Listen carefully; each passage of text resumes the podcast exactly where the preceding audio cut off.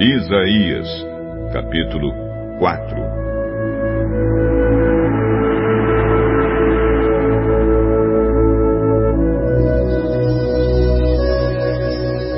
Naquele dia, sete mulheres agarrarão o homem e dirão: Nós pagaremos a nossa própria comida e a nossa roupa, mas deixe-nos dizer que você é o nosso marido para que fiquemos livres da vergonha de sermos solteiras.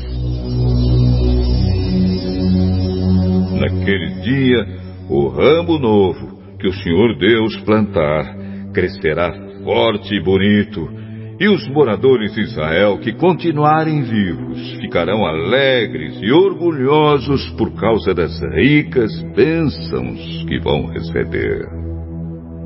Aqueles de Jerusalém que Deus escolher para continuarem vivos serão chamados de povo santo. O Senhor julgará e castigará a Sião. Ele purificará a cidade de toda a impureza e de todos os seus crimes de morte.